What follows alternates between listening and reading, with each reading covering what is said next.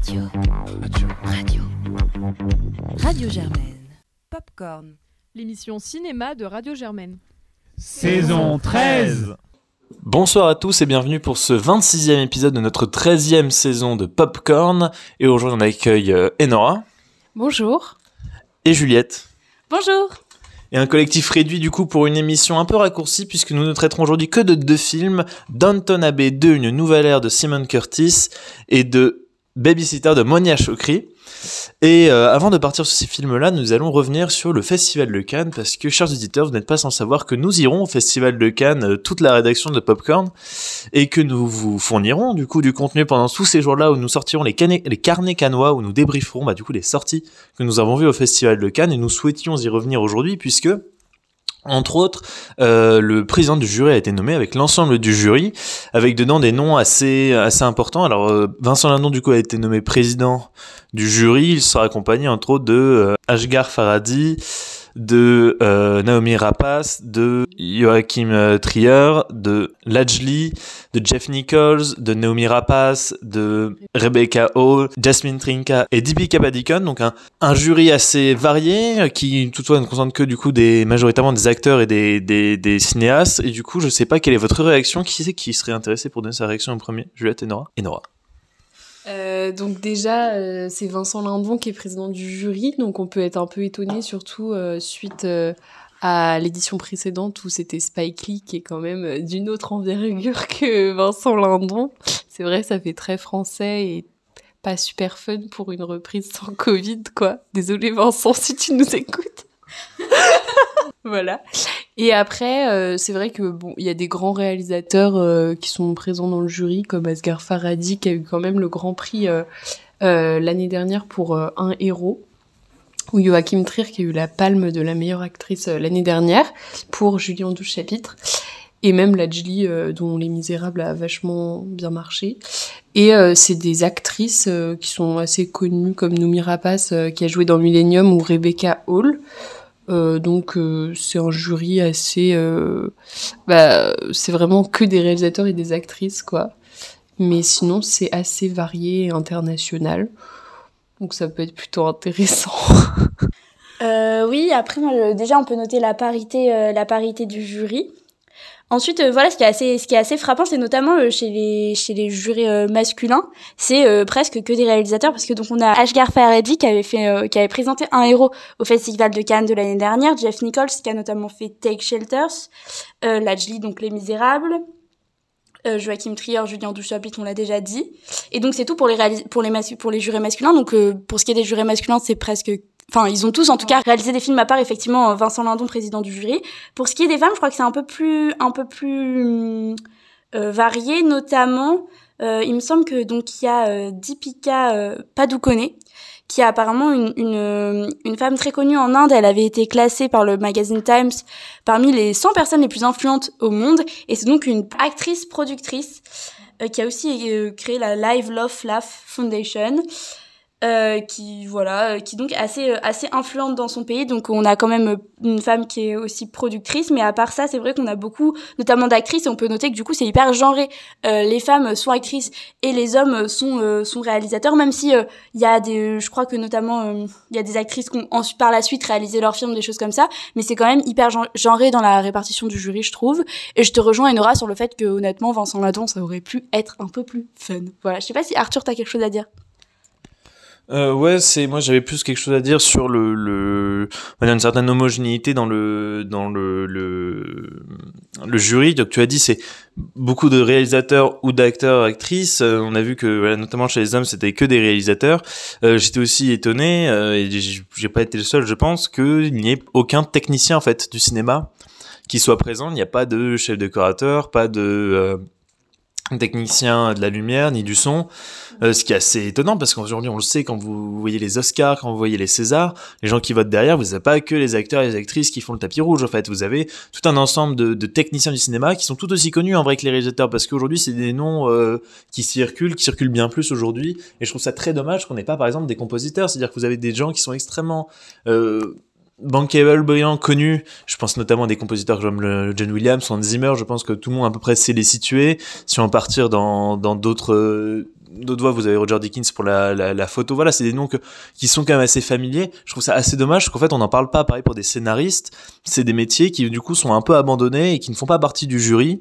Et c'est moi ce que je, trouve assez regrettable parce qu'au final, j'aimerais bien aussi que ça puisse être plus large qu'un simple panel d'acteurs où les acteurs surtout viennent ici surtout parce qu'ils ont une renommée qui n'est pas forcément due de leur film, mais aussi due à leur popularité et pas forcément euh, due à leur talent. C'est des gens qui sont forcément très talentueux, mais il manque derrière un, un regard technique, je pense, qui pourrait mieux représenter certaines professions qui sont toujours un peu délaissées dans le cinéma et c'est un mouvement qui se poursuit. On l'a vu cette année avec les Oscars qui ont récompensé pendant la pub ou alors en toute vitesse euh, pas mal de. Oui, avec certains qui étaient même pas filmés, euh, je crois. Donc c'est bon, c'est assez assez déprimant. Je trouve ça assez dommage que eux ne soient pas représentés, euh, notamment dans ce genre de, de, de compétition. Bah, au-delà de ça, même au-delà de la question de la représentation, ça après ça questionne même euh, du coup la légitimité du jury à choisir un film si euh, les les les enfin les jurés ne sont spécialistes que dans un seul domaine, que dans la réalisation où euh, bon il y a un peu la production et du coup euh, le, le jeu en fait, mais c'est vrai que tout ce qui est question de son, image, montage notamment aussi c'est hyper important et et ça ça on peut même aller jusqu'à du coup après questionner la légitimité de leur choix dans des dans des termes techniques en fait même au-delà de ça. Eh ben, je crois qu'on n'a rien d'autre à ajouter sur le jury, mais nous allons quand même rester euh, à Cannes puisque euh, la sélection officielle s'est étoffée euh, aujourd'hui. Alors on va parler juste de quelques films qui ont été rajoutés à la liste. Est-ce que Juliette, tu voudrais bien nous en parler? 17 films supplémentaires ont été ajoutés à la sélection officielle du festival le jeudi 21 mai et dont 3 euh, notamment ajoutés aux 18 qui concouraient déjà pour la Palme d'Or et donc on se retrouve avec un film de Albert Serra euh, qui est espagnol qui s'appelle Tourment sur les îles qui est une histoire d'amour et d'écriture euh, avec notamment Benoît Magimel donc on a hâte de voir ce que ça donne. Enfin moi personnellement je trouve ça assez intriguant j'espère que ce ne sera pas un amant numéro 2. Euh, si vous avez vu Amant, hmm, bah je, je vous comprends. Ensuite, il y a Un petit frère, un long métrage de Léonore Serrail sur une famille issue de l'immigration dans la fin des années 80 jusqu'à nos jours en banlieue, en banlieue parisienne. Et enfin, Le Auto Montagnier, désolé pour, euh, pour la prononciation, euh, de, donc, y a un film de l'actrice belge Charlotte van der Merch et de son compatriote Félix van Groningen, encore une fois, désolé pour la, euh, la prononciation.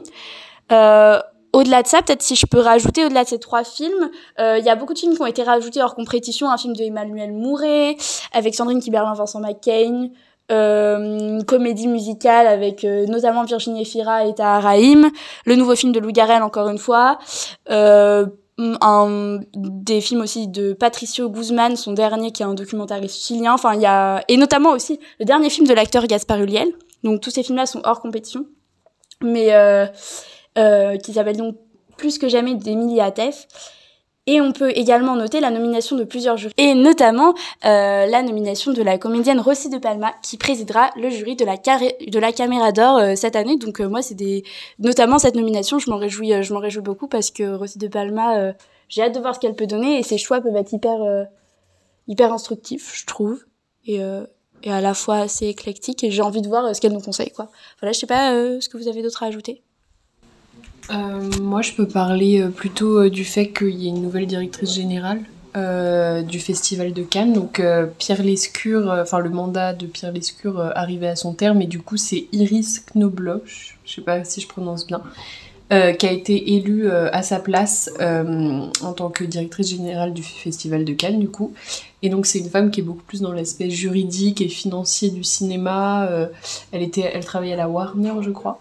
Et donc il y aurait peut-être des conflits d'intérêts, on sait pas trop.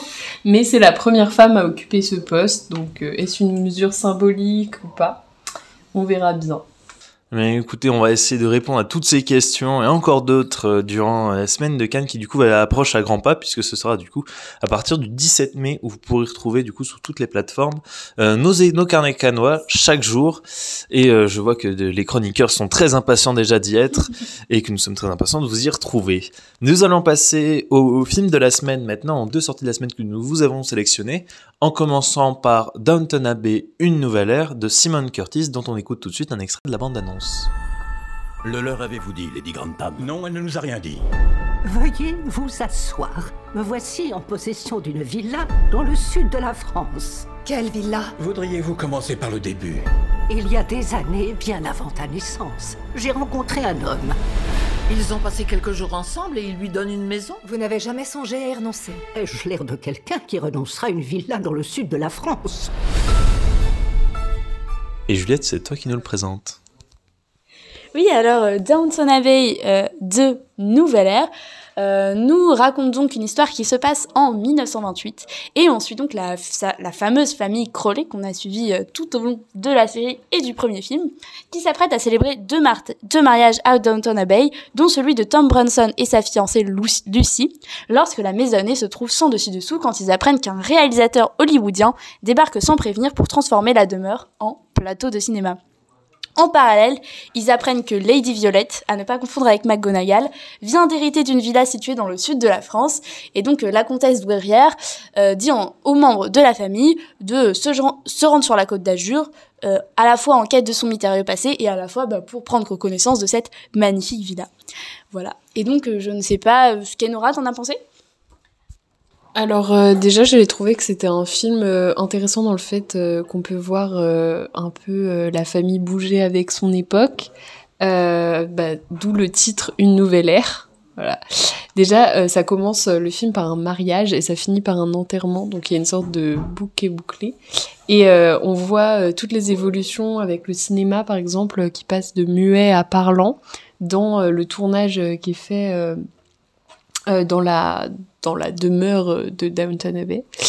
Euh, ça traite aussi de l'homosexualité euh, à cette époque-là, euh, qui était un sujet, comme on peut le voir, assez tabou, et on voit quand même que certaines mentalités changent sur ce sujet.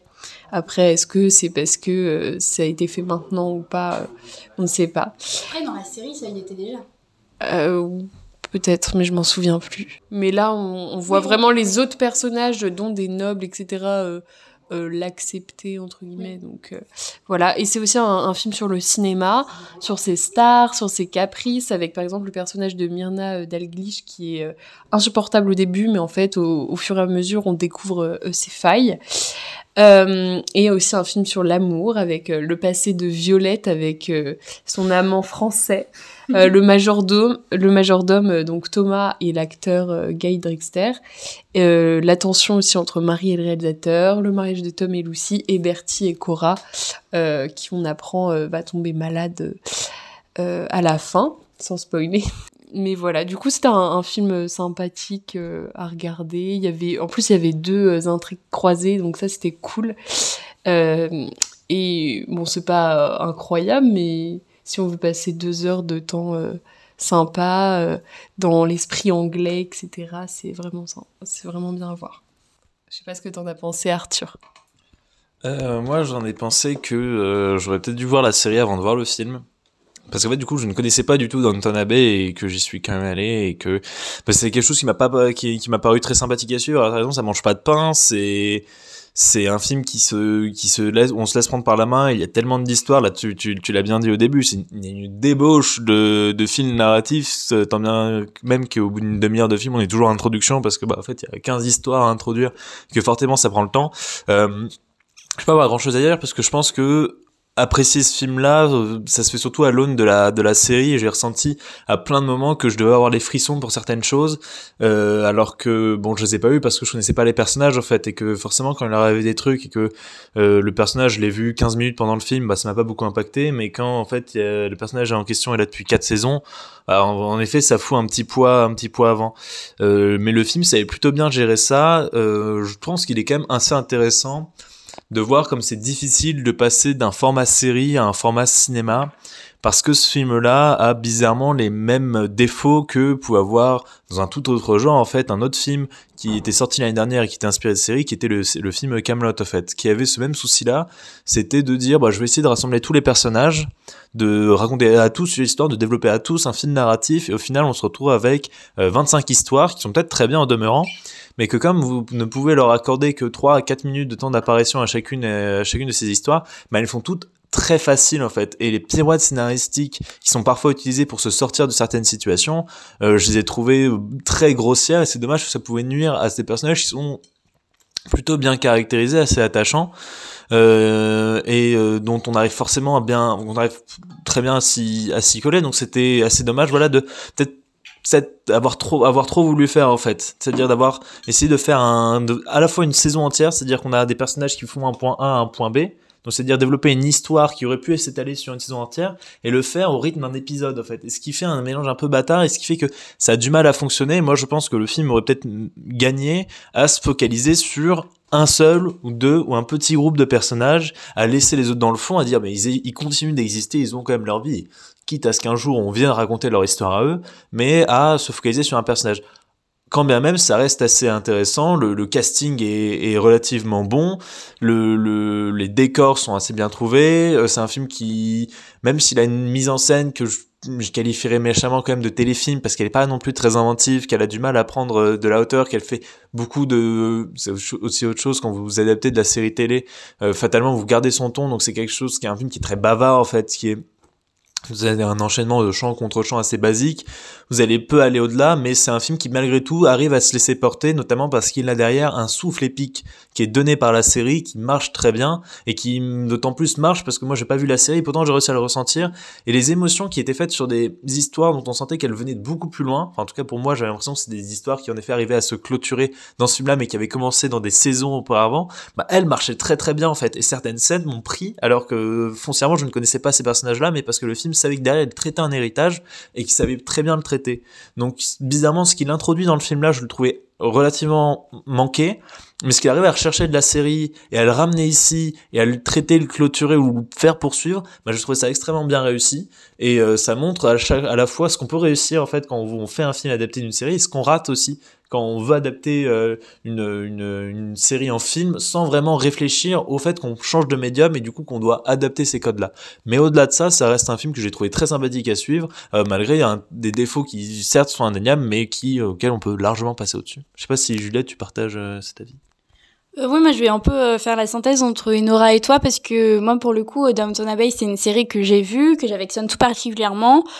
Enfin une série doudou en fait, je la trouve pas euh, absolument euh, géniale et, euh, révolutionnaire, mais par contre j'apprécie vraiment toute la galerie de personnages qu'elle arrive à mettre en place et tout l'univers qu'elle développe en fait que ce soit par les costumes, les décors. Enfin je veux dire moi me replonger dans ce film avec là les personnages. Enfin je, je me souvenais très bien de qui faisait quoi. Enfin pas trop au début, mais justement, ça revenait hyper facilement de qui faisait quoi, euh, qui et quoi et quelles sont les relations entre eux. Mais c'est vrai que si on n'a pas vu la série, pour le coup, c'est énorme parce que c'est ce qui fait l'intérêt de la série aussi. Moi, j'en viens à me demander si l'essence de Downton Abbey est pas euh, en série, que ce soit en série télévisée ou alors même en roman, parce que certes, même si c'est pas euh, basé sur un roman, le roman, il me semble, est aussi un médium qui est assez propre à développer toute une galerie de personnages et euh, de les faire suivre sur un, un gros pavé en fait et ça c'est assez agréable cependant il me semble pas que le film soit le meilleur médium parce que en fait ce qui fait l'essence même de Downton Abbey et que c'est agréable à regarder, c'est ce fourmillement de personnages, ce fourmillement de vie, on va s'attacher à, à chacune d'entre elles. Et en plus, la fin de la série de Downton Abbey est assez bien faite et c'est une série qui a une fin. Euh, ce qui euh, n'est pas le cas de toutes les séries, bien malheureusement. Et du coup, je trouve que euh, je, je me demande en fait si euh, ce film est approprié. Après, moi, j'ai trouvé très agréable à voir. Retrouver les personnages, c'était très agréable. Même le propos qui est développé sur le cinéma, même si euh, on dirait euh, Singing in the Rain en moins bien fait euh, et en moins chantant. Euh, bon, moi, j'ai quand même beaucoup aimé toute la réflexion sur voilà le côté un peu un peu presque superficiel du cinéma. Moi, ça m'a plu. Puis il y a toujours euh, ces décors, ces, ces costumes qui prennent. Mais comme tu l'as dit, Arthur, c'est sûr que la réalisation est pas non plus euh, révolutionnaire du tout. C'est euh, des banals chant contre chant. Le montage est bien fait, on tient. Moi, je me suis pas ennuyée. Et euh, en fait, c'est un film plus doudou qui, quand on a vu la série, je pense, est quand même assez euh, vraiment réconfortant et fait plaisir à voir. Après, c'est pas le chef-d'œuvre du siècle. Voilà, euh, par- mais par exemple, je trouve que par, ce qui m'a ce qui m'a frappé, c'est que dans ce qui montre de la France, il essaie pas d'en montrer trop et de faire comme euh, ce que ferait Emily in Paris par exemple, euh, d'essayer de raconter la France euh, par les Américains et de dire ah c'est ça la France, on va vous montrer la France. Justement, je trouve que sur ce côté-là, ça fait très peur de ça. Et en fait, bon, la maison se situe sur la Riviera et c'est la seule image qui donne de la France, certes, mais en fait, il il essaie pas d'avoir un propos sur ça. Et j'ai trouvé que déjà, c'est une faute, disons, dans laquelle il aurait pu tomber et dans laquelle il n'est pas tombé. Et donc, je, je suis assez contente parce qu'en fait, euh, finalement, ils s'en contrefichent qu'on soit en France ou pas et il essaie pas de dire, oh, les Français, ils sont comme ça. Euh, donc voilà, Euh, moi finalement euh, ça m'a ça m'a beaucoup plu, j'ai passé un bon moment, c'était très très réconfortant. Après c'est sûr que si vous avez pas vu la série, je sais pas si je vous le conseillerais. Voilà. Euh, je voulais juste rebondir sur ce que tu avais dit, Arthur. Euh, tu comparé euh, un peu euh, bah du coup le film avec comment Camelot. Je trouve que oui, enfin les deux sont adaptés d'une série, mais j'ai trouvé que, enfin comme tu l'as dit, euh, t'as réussi à suivre Downton Abbey sans avoir vu vraiment la série, etc. Alors que j'avais trouvé Camelot assez indigeste pour le coup, n'ayant pas vu la série. Euh, et assez, enfin pas incompréhensible, mais c'était plus compliqué euh, de tout suivre, etc. euh, euh, sans avoir vu la série. Alors que, bah, comme tu l'as dit, Downton Abbey, je pense que c'était un peu plus facile à, suivre, etc. Enfin, je sais pas ce que t'en penses toi, mais Ouais, le, le, le film Camelot avait, avait en plus des défauts qui étaient lui inhérents au, au, au film lui-même en fait, qui avait du mal à se construire. Et Downton Abbey se suit très bien euh, dans le, les les intrigues en tout cas qui sont développées dans Downton Abbey. Vous pouvez les comprendre sans avoir vu la série en fait. Ce qui va, ce qui va manquer. En fait, si vous n'avez pas vu la série, c'est l'attachement au personnage. C'est-à-dire que le film doit déjà introduire de nouvelles histoires, parce que comme tu as dit Juliette, il y a une fin à la série en fait de base. Donc c'est-à-dire que les, les nouvelles narrations vont devoir se créer dans ce film-là. Euh, le film n'a pas le temps en plus d'essayer de vous accrocher aux personnages, essayer de développer leur psychologie, parce qu'il se dit, euh, il capitalise sur le fait que normalement euh, les gens qui vont voir ce film, ils ont eu quatre saisons pour capitaliser là-dessus, et que ce sera en effet inutile de le, le repréciser. Mais en, en effet, Abbey se tient en film en lui-même, arrive à se tenir, et c'est déjà un truc que le film par exemple Camelot n'avait pas, où en, en film tout seul, il avait beaucoup de mal à se tenir, était très touffu si on n'avait pas déjà les bases scénaristiques là. Euh, ça fonctionne beaucoup mieux pour Downton Abbey euh, et euh, c'est voilà c'est aussi l'envers de sa médaille parfois c'est que du coup comme il introduit toutes ces histoires dans ce film là ça fait que les histoires sont relativement courtes et faciles mais au moins elles sont compréhensibles par un spectateur qui n'a pas vu. Mais en tout cas on peut on peut vous on peut s'arrêter là et en tout cas on vous encourage du coup plutôt. Surtout si vous êtes fan en fait de la série Downton Abbey et que vous avez envie de vous prendre un shot de deux heures en plus ben c'est tout fait pour vous et puis si vous avez envie de vous y mettre bah, pourquoi pas commencer par la fin et on part tout de suite de l'autre côté de l'Atlantique pour Babysitter de Monet Chokri, dont on écoute tout de suite un extrait de la bande d'annonce. Ta face me dit de quoi? Ah, c'est parce que je ressemble à Brigitte Bardot. Brigitte Bardot déguisée en nounou. Amy, qu'est-ce que tu portes C'est un uniforme de bonne. Pour le sexe. Pas les nounous. Elle préfère l'appellation de babysitter. Si vous aviez vu ce que j'ai trouvé comme costume de babysitter, vous auriez été super mal à l'aise. Moi, je suis pas mal à l'aise. Avez-vous encore besoin de moi? Et Nora, c'est toi qui nous présente le film. Donc euh, Babysitter est un film de Monia Chokri avec euh, Patrick Yvon, Monia Chokri, Nadia Tereskivich et Steve Laplante. Euh, donc c'est le deuxième long métrage de la québécoise Monia Chokri après La femme de mon frère. Euh, et ça raconte l'histoire de Cédric, euh, un homme qui a fait une blague sex- sexiste à la télévision, c'est-à-dire qu'il a embrassé sur la joue une présentatrice TV. Et donc ça a fait les choux gras au Québec et il perd son emploi. Euh, parce que la vidéo en ligne est devenue virale. Et du coup, pendant ce temps, il y a sa femme Nadine qui est aux prises avec une dépression postpartum après la naissance de leur enfant et qui doit engager une babysitter pour s'occuper du bébé. Donc, euh, qu'est-ce que t'en as pensé, Juliette? Eh ben alors moi c'est vraiment un film que j'ai beaucoup aimé et je me disais que ça faisait vraiment du temps que j'avais pas autant aimé un film. Je pense qu'on peut dire que c'est un film coup de cœur parce que je le trouve à la fois fourmillant et hyper intéressant, à la fois sur le sur la forme et sur le fond. Et ça ça m'a trop intéressé. Je vais commencer par le fond parce que notamment ce film il parle de féminisme et moi c'est un sujet qui m'intéresse pas mal et euh, notamment ce que ce qui fait sa force c'est que j'ai trouvé hyper nuancé. Il va montrer euh, différentes positions euh, tout en ayant un propos assez clair et lui il va prendre euh, il prend position mais il va pas être moralisateur par rapport au spectateur et lui dire ça c'est la bonne position à prendre. Il va lui montrer les différentes positions. Certes il va en ridiculiser certaines mais au moins il les montre et il est assez informé sur euh, sur certaines positions euh, et sur certains débats qui ont lieu euh, au sein du féminisme même. Je pense par exemple à la question du travail du sexe qui est pas du tout réglée ou plein d'autres questions euh, ce que j'ai aimé aussi, c'est que euh, du coup, il aborde ces sujets à la fois avec subtilité, mais il en aborde plein et c'est très dur. Et je trouve que c'est à la, enfin vraiment un, certain tour de force d'aborder autant de sujets avec euh, en étant assez juste finalement, parce que bah évidemment, il aborde le sujet de la maternité et de la charge mentale puisque on suit un couple euh, de jeunes parents, on voit euh, l'homme globalement qui fout rien, qui même qui, lorsque c'est lui qui doit s'occuper du bébé, va engager une babysitter parce qu'en fait il sait pas s'occuper du bébé quoi. Globalement, on parle notamment aussi de l'hypersexualisation parce que la babysitter qu'ils vont engager, euh, elle, elle va euh, poser ces questionnements-là. Elle va notamment à un moment, elle porte un costume de soubrette et lui dit, un de soubrette, pardon, lui disent mais euh, tu t'es habillée pour le sexe? Et elle dit mais non, c'est parce que, enfin vous, vous pensez que je me suis habillée sur le sexe parce que vous posez ce regard-là sur moi, mais euh, mais sinon, enfin moi c'est juste chercher un costume de, de en gros de, de femme de ménage quoi, de, de bonne, je sais pas comment dire. Bref.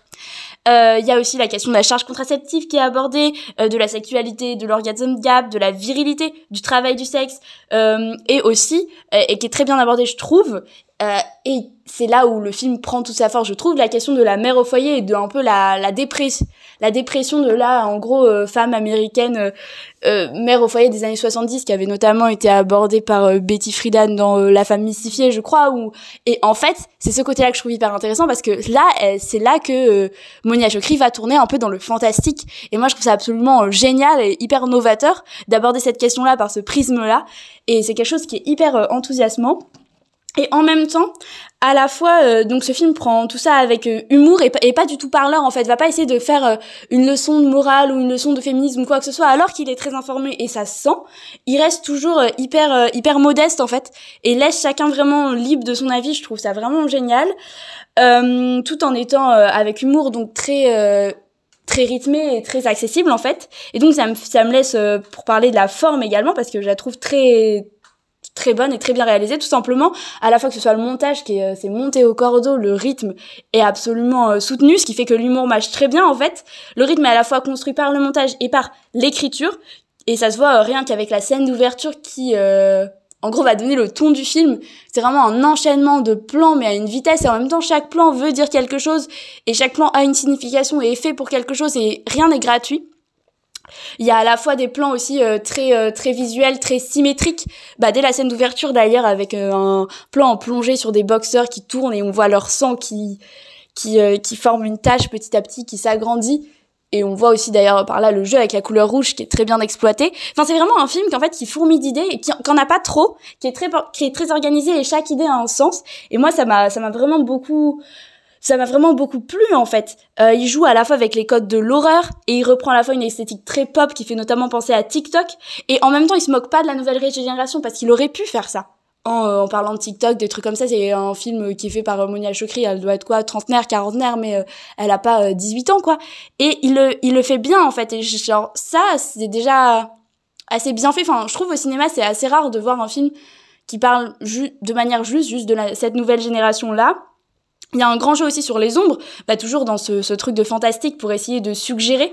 Euh, mais, euh, mais je trouve que c'est vraiment bien fait, donc dans la, la, la photo est vraiment magnifique. Euh, voilà, euh, des plans visuellement très beaux. Et enfin, il y a une réflexion qui est assez intéressante sur le voyeurisme, j'ai trouvé à la fois dans la vie et au cinéma, parce que euh, ce couple, avec l'arrivée de cette, babysitter, il va un peu... euh, ce couple, et donc il y a aussi le frère en gros du, du du mari qui va jouer un rôle qui lui est vraiment considéré comme le voyeur qui au départ se fait passer pour un féminisme et au, et au final on, on voit bien que ses positions euh, sont un peu beaucoup plus problématiques que ça. Et justement Monia Chokri genre fait pas une leçon de, de philosophie de elle va pas faire des grands discours pour démontrer à quel point c'est absurde mais elle va juste le montrer par l'humour en fait. Et je trouve que ça c'est une très grande force mais donc, pour revenir au sujet du voyeurisme, euh, cet oncle est un peu considéré comme un voyeur, et à la fois, du coup, il pose la question du regard que cet oncle pose sur la babysitter, et donc, à la fois aussi, du regard que le spectateur pose sur la babysitter, et c'est quelque chose que je trouve très intéressant, de comment le film arrive à questionner le voyeurisme du spectateur lui-même au cinéma, donc faire voir au spectateur qu'il est voyeur tout en n'étant pas trop voyeur par rapport à la personne qu'il filme et donc notamment ici la babysitter et je trouve que c'est très bien réussi parce que à zéro moment, la caméra va poser un regard hyper sexualisateur sur euh, cette jeune babysitter et je trouve qu'elle est toujours hyper respectée en fait. Et euh, moi, c'est quelque chose qui m'a vraiment vraiment plu et une réflexion que je trouve très intéressante. Donc, euh, donc voilà, j'ai été plutôt euh, plutôt séduite. Je sais pas ce qu'Arthur t'en a pensé?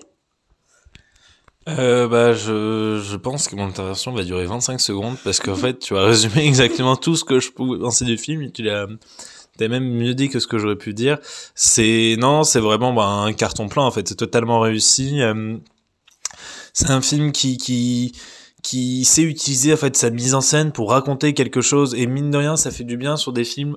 Euh, on pourrait grossièrement rapporter des films à message en fait. Euh, c'est un film qui ne va pas se contenter d'une histoire, mais qui va vraiment se contenter de parler avec sa mise en scène. En fait, ça faisait juste du bien d'avoir aussi une mise en scène qui change aussi d'une de, de- choses qu'on pourrait avoir de plan-plan qui aurait pu scier en fait à ce genre de de de- d'histoire. Et le film euh, comprend que c'est aussi il y a aussi d'autres manières de raconter là. On est sur une mise en scène qui est bien plus proche d'un film d'Edgar Wright en fait que du, du drame français ou qu'on peut avoir.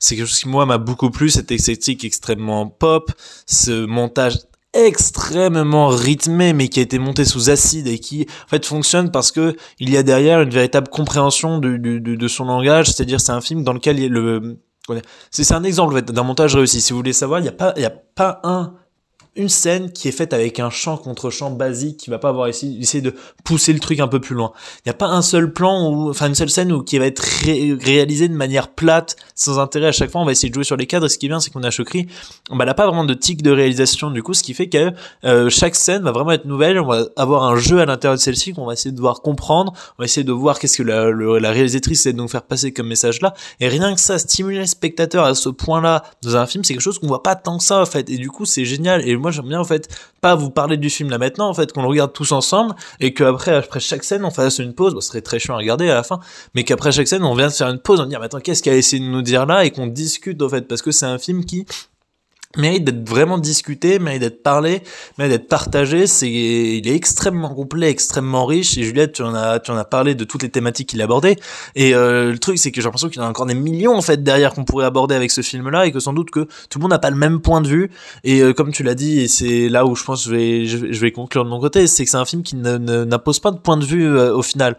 C'est-à-dire qu'il va présenter une galerie de personnages, il va vous dire qu'est-ce qui est bon, qu'est-ce qui est pas bon chez eux, mais c'est pas moi qui vais vous dire la morale. C'est-à-dire que vous allez simplement, parce que tous les personnages sont gagasques, enfin je veux dire, il n'y a pas, il y a pas le bon personnage et les méchants. Tous sont des archétypes de, de sont, des archétypes poussés à un certain ridicule. Et dedans on va essayer juste de dire bah ouais, qu'est-ce qu'ils font de bien qu'est-ce qu'ils font de pas bien. Et ça c'est à vous de le choisir. C'est à vous de voir où est-ce que le personnage il est euh, pathétique est-ce qu'il est dans le ratage complet ou est-ce qu'en fait vous l'excusez là-dedans. Mais faites ce que vous voulez en fait. Et là le film arrive toujours à garder cette justesse. Et après au dessus parsemé d'un humour mais que enfin je me suis vraiment tapé des barres devant ce film là comme ça faisait très longtemps que j'avais pas autant rigolé au, cinéma et j'étais même presque surpris que la salle ne, soit pas aussi aussi enjouée que j'avais pu l'être. C'était vraiment un film que je trouvais extrêmement drôle avec un, sens des réparties et des répliques qui est vraiment ahurissant. Et ce qui est bien c'est que c'est un film qui bah, est pas bavard en fait. C'est à dire qu'il va pas vous expliquer le scénario. Le scénario il va passer par la mise en scène. C'est du euh, show don't tell. C'est vraiment on montre le film et derrière les personnes vont faire que réagir aux situations. Et c'est quelque chose que j'ai trouvé extrêmement drôle. C'est une, une répartie dingue et un montage qui sert ça parce que c'est extrêmement rythmé les tout se répond les uns aux autres c'est un ping pong verbal incessant j'ai énormément apprécié ce film là j'ai énormément apprécié la réalisation en fait je vous encourage à aller le voir et après aller choper quelqu'un avec qui vous l'avez vu et aller en parler avec lui pendant des heures parce que c'est vraiment le genre de discussions qui sont super sympas à avoir en sortant de séance je sais pas si Nora t'es d'accord avec nous Oui, bah franchement, il n'y a pas grand-chose à ajouter. Hein. C'est un film euh, génial, on peut le dire, euh, qui aborde bah, des sujets importants, le féminisme, le sexisme, euh, la misogynie. Euh, D'ailleurs, la dernière scène, je l'ai trouvée très belle. Euh, une scène un peu de sororité, etc., avec euh, toutes plein, de- plein de filles qui font du roller. Enfin bref, j'ai trouvé que c'était c'était bien.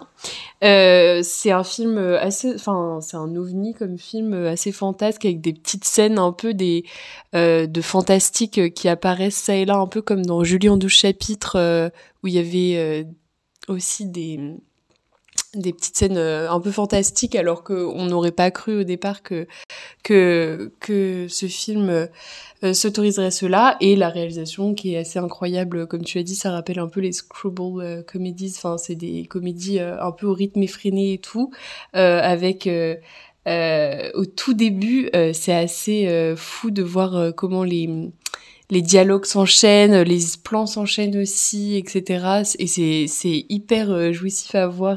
Enfin, faut pas avoir euh, faut pas avoir mal aux yeux, quoi, mais euh, ni être euh, épileptique. mais sinon, c'était très bien. Et les plans sont, enfin, c'est super joli avec un, il y a une sorte de filtre aussi qui fait un peu années euh, 70s ou je sais pas. trop. Même sur TikTok, ça, ça fait presque film, filtre Instagram. Instagram. Oui, c'est ça, ouais, presque. Avec euh, les petites, euh, les petites paillettes un peu, je sais Ouais, pas comment. qui brillent, Ouais, c'est euh. ça. C'est, c'est vraiment super. Et donc, euh, enfin, je pense qu'on est tous unanimes euh, sur, euh, sur ce film. Et il n'y a pas grand chose à rajouter. Ben voilà, donc on vous encourage, je pense, c'est un grand oui de la part de la, toute la rédaction de Popcorn et je suis sûr que tous les autres chroniqueurs qui verront ce film-là vous diront la même chose. Du coup, nous vous encourageons très très chaleureusement à aller voir Babyster de Chokri et on passe tout de suite à notre dernière partie d'émission euh, avec les coups de cœur et coups de gueule de nos chroniqueurs et je laisse la parole à qui veut commencer.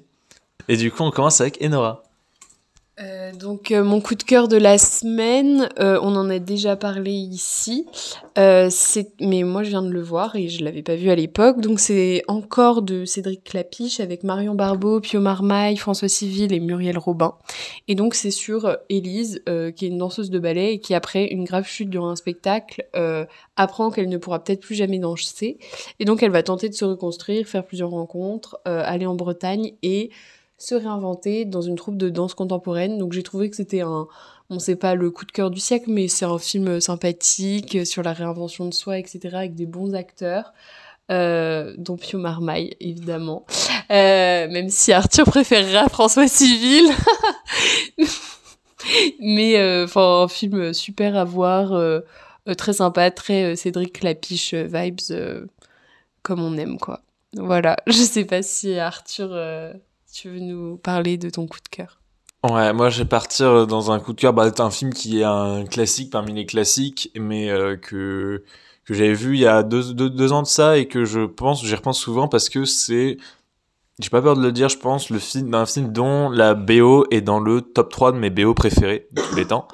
Et un, c'est le dernier empereur du coup de Bernardo Bertolucci. Film donc qui raconte l'histoire de Pu Yi, le dernier empereur euh, chinois du coup de des années 1910-20 jusqu'à euh, sa, mort dans les années 70 et qui du coup nous permet en même temps de retracer toute l'histoire de la Chine au euh, 19e siècle, au 20e siècle en fait, qui est une histoire super riche puisque c'est un pays qui va avoir une mutation totale alors que le régime avait quasiment pas changé, il était parti, il était un régime impérial depuis quasiment des millénaires et que euh, on est passé très rapidement à un régime euh, de communiste euh, après une guerre civile qui a été sanglante et après les affres de la Seconde Guerre mondiale et du, du colonialisme. C'est un film qui a une taille immense. J'adore ce genre de fresque en fait où vous êtes pris par le souffle épique du film et c'est ahurissant. J'ai du mal à poser des mots dessus parce que c'est quelque chose qui se passe beaucoup par le ressenti. Alors bien sûr par la mise en scène incroyable de Bernardo Bertolucci qui quand il vous fait venir dans la cité interdite euh, 25 000 figurants, il va vous le faire venir. Vous avez une scène en fait qui est peut-être une des scènes les plus connues du film au tout début où il va y avoir euh, l'empereur du coup qui va avancer vers euh, le, le, dehors en fait vers l'extérieur, arriver dans une grande cour, immense cour parce que enfin je veux dire déjà la, cité impériale de base est déjà synonyme de gigantisme, et qui va arriver dans cette grande cour et qui va avoir une foule qui va l'acclamer puis euh, s'abaisser devant lui dans un rythme et tout ça, et lui, le petit empereur qui a à ce moment-là 3-4 ans, avancer dans ce décor totalement symétrique, c'est hallucinant en fait de reproduire des scènes comme ça et euh, une fois n'est pas coutume je vais reprendre ce qu'a dit la bande annonce c'est filmé comme vous ne pourrez jamais voir la cité interdite en fait, c'est-à-dire vivante, grouillante de vie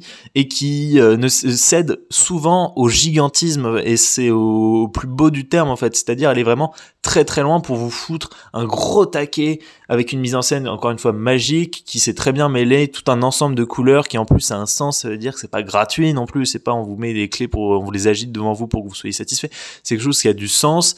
Et euh, c'est encore une fois un, une fresque en fait historique vraiment immense que j'aime beaucoup et sur laquelle j'ai beaucoup de mal à poser des mots puisque c'est quelque chose que j'ai du, du mal à ressentir autre part en fait. C'est un film qui déborde de par sa taille de par son ambition de par le récit qu'il raconte, puisque à travers le personnage de Pouilly, en fait, c'est l'histoire de, du déclin et de la fin d'un régime impérial qui était là depuis 2000 ans et dont toutes les traditions qui sont totalement désuètes vont s'effondrer pour arriver dans un nouveau monde dont la modernité a du mal à, à s'implanter puisque c'est un pays, voilà, qui était resté bloqué dans des traditions.